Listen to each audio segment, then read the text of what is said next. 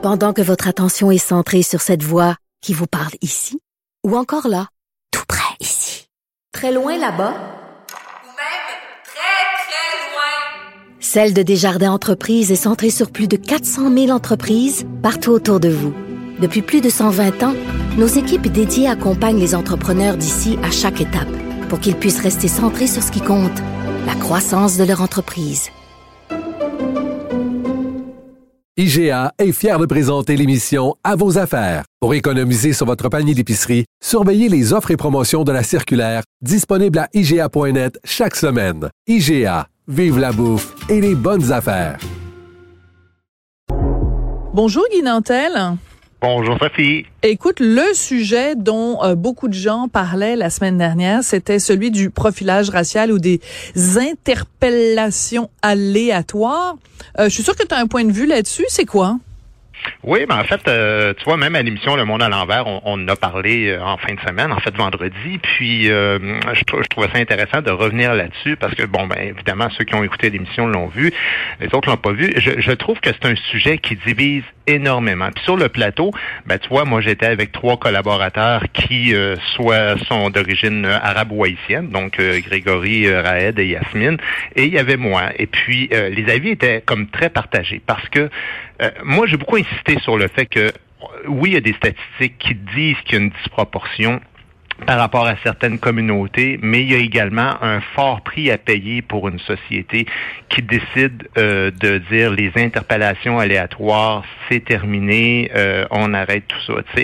Euh, je pense qu'il faut continuer de travailler sur la déontologie puis sur la formation des policiers pour améliorer ça, mais en même temps, c'est un mal nécessaire pour moi, au même titre que les fouilles aléatoires des douaniers oui. ou les enquêtes que l'impôt fait, par exemple, sur des individus euh, qui sont pris un peu au hasard, c'est important que ça existe, même si, oui, c'est chiant quand c'est toi, ça tombe sur toi, ça te tente pas, euh, puis, mais, mais la société a plus à perdre qu'à gagner, et, et c'est pas moi qui le dis, c'est la Cour suprême qui oui. le dit. Là, mais c'est aussi que du côté des policiers, ce qu'ils disent, évidemment, ils vont peut-être pas nécessairement toujours le dire devant un micro, mais ce qu'ils disent, c'est qu'on vient complètement euh, leur mettre des bâtons dans les roues dans leur euh, dans leurs enquêtes, dans leur travail parce que ces interpellations là aléatoires leur permettent de mettre la main au collet euh, de, de certains individus qui baignent dans les activités criminelles. Et ça leur permet aussi quand ils sont à la recherche d'un individu X qui correspond à une description physique X de pouvoir leur mettre la main au collet. S'ils peuvent plus faire ça, bon, on est en train d'entraver d'une certaine façon le travail des policiers. Puis euh, je pense qu'il y a un certain nombre de, de gangs de rue ou de gens qui sont dans le crime organisé qui ont dû accueillir cette décision-là de la Cour en applaudissant. Ben absolument, tu peux pas avoir plus raison. Puis c'était ça. C'est pour ça que c'était un débat qui était extrêmement animé. Mais en même temps, je disais oui, mais il faut être conscient que si vous décidez de faire ça, euh, le trafic d'armes, ça va augmenter. Les produits de contrebande, la, la cigarette, plus d'alcool puis de drogue au volant. Euh, quand il y a un cas de disparition de personnes, particulièrement des jeunes, des enfants ou de fugue, ben souvent, il n'y a pas une description très précise, mais on sait que ça se trouve dans une région, ça prend un véhicule d'une certaine taille, alors là, les, policiers vont faire des fouilles aléatoires en fonction de, de, ce qu'ils reçoivent. Euh, les interpellations des moteurs criminalisés, par exemple, Ouais. ce sera plus possible, alors qu'autrefois, les policiers collectaient énormément de renseignements, puis bon, ils réactualisaient leur, leur, leur, album de photos, des trucs comme ça, puis même sans parler de l'engorgement supplémentaire dans les tribunaux, parce que maintenant, on débattra plus juste de la culpabilité ou non d'un individu, mais il va encore y avoir plus de débats sur est-ce qu'on l'a interpellé voilà. de façon légitime et légale ou pas? Fait que t'imagines que les tribunaux déjà fortement engorgés vont l'être encore plus. Alors c'est pour ça que tout ce que je dis, c'est que on sait qu'il y a des communautés qui se plaignent par rapport à ça, mais est-ce que la solution, c'est de dire c'est terminé les interpellations aléatoires? Parce que ça existe depuis toujours? Ça existe depuis, en tout cas, écoute, le, le, le jugement de la Cour suprême, c'est quand même depuis 1990 et, et c'est euh, Gérard de la douceur, là, tu sais, donc c'est un nom euh, très, euh, très daté, ouais, euh, ouais c'est ça. Bon, c'était avant même qu'il y ait de l'immigration, parce qu'on devine que si c'était en Cour suprême en 90, c'était donc un cas du début des années 80 qui s'est prolongé probablement sur au moins cinq ans.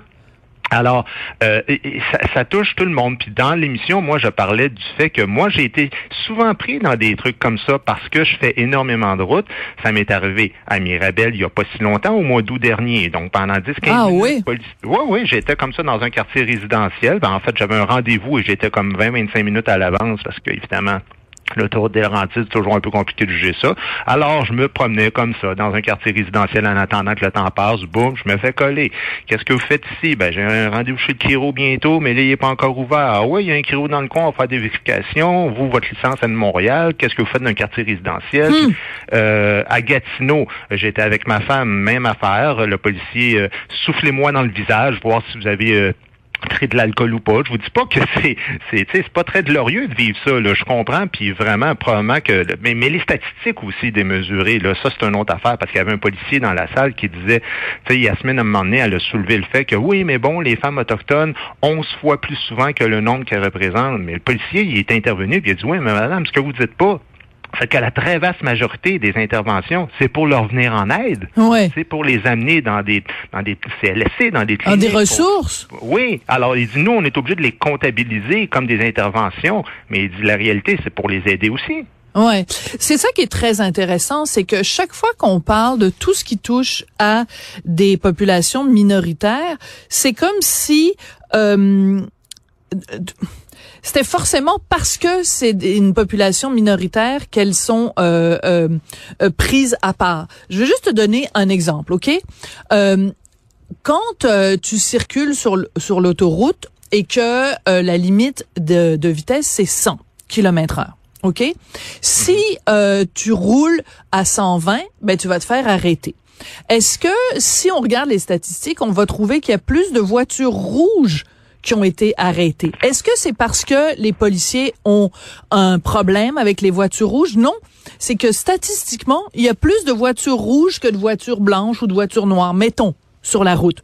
Alors, mhm. quand on dit, par exemple, est-ce qu'il y a plus euh, de, gens d'une certaine minorité ou d'une certaine autre qui sont interpellés C'est peut-être aussi parce que il y a une situation qui concerne cette euh, cette communauté-là. Je m'explique, ok?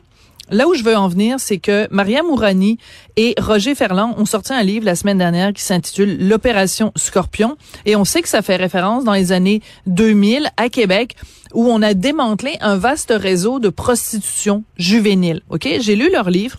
En plein milieu du livre, il y a des photos des proxénètes. T'as trois pages de photos des proxénètes. Ils sont tous noirs. Est-ce que ça veut dire que les gens dans la police de Québec ont spécifiquement fait du profilage racial sur les proxénètes noirs. Ça veut juste dire que à Québec, en 2002, la majorité des proxénètes étaient noirs. Est-ce qu'ils ont fait du profilage racial? Non, Guy, ils en ont pas fait. Mais ben, ils sont tous noirs. C'est compliqué parce qu'on a parlé dans l'émission justement de la surreprésentation en milieu carcéral de certaines communautés. Puis tout le monde autour de la table disait que ben, de toute façon, ils n'ont pas le, choix de, le reconnaître parce que c'est les chiffres de Statistique Canada. Donc certaines communautés, de trois à sept fois surreprésentées, euh, on, comprend que ça, c'est quelque chose qui peut influencer le travail des policiers aussi parce que mais et, ça, ben, c'est parce que les policiers, tu sais, ça là, je veux dire, c'est pas une question de racisme, c'est pas dans les gènes, c'est des c'est des situations socio-économiques sur lesquelles on peut travailler pour améliorer les situations. Sauf que les policiers, eux autres, ils travaillent pas en amont. Ils travaillent un coup que les les, crimes ont été commis. ben ils voilà. Reçoivent, ils reçoivent comme ça des des, des, des, je sais pas moi quelques données euh, qui sont incomplètes et ils doivent gérer à partir de là. Par exemple, euh, la majorité des interpellations aléatoires se font sur des jeunes hommes. si on tient pas compte de la nationalité. Mais il ne viendrait pas l'idée de la société de dire qu'est-ce que la police a contre les jeunes ou qu'est-ce que la police a contre les hommes? Tu comprends? Mais la réalité, c'est un peu comme un douanier. Euh, c'est ce que je disais pendant une des pauses commerciales. Je dis, ben, c'est parce que le douanier, s'ils savent qu'ils travaillent en ce moment sur de la cocaïne, ils vont arrêter plus souvent des gens qui arrivent d'avions de Colombie qu'un avion qui arrive de Voilà, mais c'est exactement ça qu'on dit. la logique là-dedans. C'est ça. C'est pour ça que je dis, c'est pour ça que je donnais mon exemple qui, qui peut-être fait image de euh, l'autoroute et des voitures rouges, c'est que c'est pas parce que les policiers en ont contre les voitures rouges, c'est que statistiquement, il y a une plus grande présence. Donc, la même chose avec les proxénètes. Et juste pour finir avec l'exemple des proxénètes, c'est quand même assez hallucinant qu'on sait que aussi bien à Québec qu'à Montréal, il y a une disproportion de proxénètes qui sont euh, d'origine immigrante. Eh ben pourtant, on a fait une série à TVA qui s'appelait Fugueuse, où la jeune fille qui était interprétée, Fanny qui était interprétée par le divine euh, Redding, elle tombait dans les griffes d'un proxénète qui s'appelait Damien. Bon, on a choisi un blanc pour jouer Damien. Parce que tu sais quoi? Si on avait choisi un noir pour interpréter Damien, les gens auraient dit c'était cœurant, puis c'est du profilage racial, puis c'est épouvantable. Mais en même temps, les gens nous disent, ben, on veut que la télé représente la réalité. La réalité dans les rues, on la retrouve pas à la télé. Oui, mais si la réalité dans les rues, c'est que la majorité des proxénètes viennent de telle communauté ethnique, puis qu'on monte ça à la télé, ben, tout d'un coup, les gens sont pas contents. Tu comprends ce que je veux dire? Ben, ben c'est très compliqué de, de, gérer ça parce que, tu vois, Raed, à un moment donné, dans le débat, a parlé des, des, des criminels à cravate, euh, bon, puis des, évidemment, de, des gens qui payent pas d'impôts, qui font de la fraude fiscale, des trucs comme ça. Euh, puis moi, je suis d'accord à dire que oui, bon, euh, la majorité c'est des blancs, mais mais je serais curieux de voir les statistiques des fouilles justement de Revenu Canada puis de Revenu Québec pour des, des, des crimes comme ceux-là. Je, ben, je parle à travers mon chapeau, j'ai pas vu les chiffres, mais fort probablement qu'ils fouillent plus souvent des blancs par rapport voilà. à ces questions Est-ce que c'est du profilage racial, ça? C'est ça. Donc, on pourrait aussi amener ça comme argumentaire de dire ah, comment ça se fait qu'on fouille plus souvent? Mais c'est parce qu'évidemment, des PDG de compagnie dans notre société actuellement, c'est plus souvent des. Fait que moi, là, ce que je trouve plate, c'est que c'est vrai qu'il y a des gens qui se font écœurer pour rien dans la vie, puis que c'est emmerdant. Moi, j'ai été fouillé par l'impôt pendant au-dessus d'une semaine. J'ai un inspecteur qui est venu, puis il n'y a eu aucune réclamation à la fin. Et là, euh, Dieu sait que tu perds du temps, puis il te fouille, puis il te demande qu'est-ce que vous faisiez il y a telle date, il y a quatre ans, puis tu plus tes agendas, puis c'est humiliant, c'est chiant. Puis la même chose quand la police te colle, la même chose quand tu te fais fouiller aux douanes puis qu'on te demande même de vider ta pâte à dents pour être sûr que. Sauf que mon seul point, c'est que ce n'est pas fait simplement dans l'idée de dire hey on va écœurer des citoyens mais la police réussit à trouver des criminels de cette manière-là il y a un prêt à payer pour une société qui décide de dire ça puisqu'il y a des gens que ça emmerde éliminons ça et enlevons ça de notre société, ben, comme je disais, il va y avoir beaucoup plus. Oui, les droits et libertés individuelles vont être, euh, vont s'emporter mieux, mais évidemment, au niveau de la collectivité, je suis pas sûr que c'est le choix à faire. Voilà. Et en fait, pour avoir parlé, c'est ça, beaucoup de policiers qui sont extrêmement insatisfaits de cette décision-là.